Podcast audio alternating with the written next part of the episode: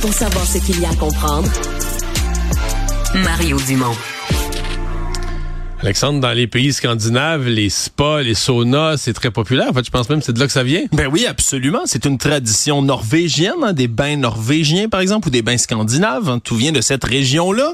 Des fois, tu sais, l'eau, l'eau est froide, pas mal aussi. Particulièrement en ce moment, c'est temps-ci de l'année dans le fjord d'Oslo, hein, la capitale de la Norvège, euh, parce que c'est une ville qui est sur le bord de la mer, mais la mer Baltique, là, puis la mer du Nord, c'est froid en petit pêché à ce temps-ci de l'année, puis un peu tout le temps. Et il y a deux... Je suis jamais allé, puis ça m'attriste. Ouais, J'avais un ami à l'université qui venait d'Oslo, mais toujours premier, il fallait que j'aille. Je suis jamais allé. Je suis jamais allé en, Norvège. Moi, je allé me promener un peu dans cette région-là. Ah tu vois la Suède. Moi, je suis en Suède pour Danemark, mais je suis pas allé en Norvège. Oui, donc, continue. Donc, l'eau était froide. L'eau était froide, particulièrement pour deux automobilistes qui, euh, on sait pas trop encore pourquoi, selon la police, mais se sont retrouvés à la flotte, littéralement. Là. La voiture a perdu le contrôle, s'est ramassée dans l'eau et là, est en train de couler dans le fjord, là, un peu comme si on veut dans le port d'Oslo. Euh, coule rapidement. Il y a des occupants à l'intérieur qui, on se comprend, vont être frigorifiés excessivement rapidement. Une situation qui aurait pu dégénérer puis être très dangereuse pour les deux personnes, mais il y avait des preux samaritains qui étaient très près, Mario, puis qui ont veillé au grain, les occupants d'un sauna flottant. Parce que oui, ça existe, un sauna flottant.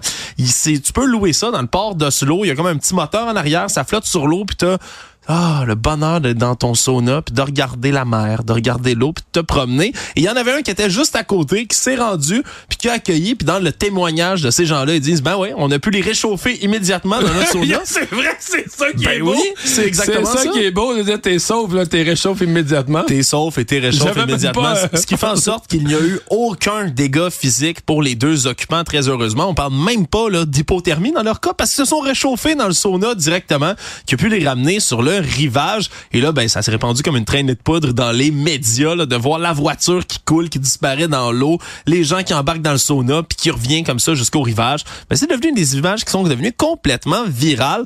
Donc, euh, je t'avoue que ça m'a donné, honnêtement, le goût d'aller dans un sauna flottant, toute cette histoire-là. Tu pourrais devenir un héros? Non seulement vivre l'expérience d'Oslo, non seulement vivre l'expérience d'un sauna flottant, mais devenir un héros. Mais devenir un héros, c'est notre ancien collègue Vincent Dessureau hein, qui fait encore ça. Lui, c'était un maniaque il fait des sauvetages sur le fleuve. Ouais, il participe à des exercices comme ça là, de, de sauvetage sur le fleuve. Mais je pense, on pourrait lui demander, pas sûr qu'il a déjà sauvé quelqu'un à bord d'un sauna flottant. Ça serait à retravailler. Hey, merci Alexandre. Salut Mario.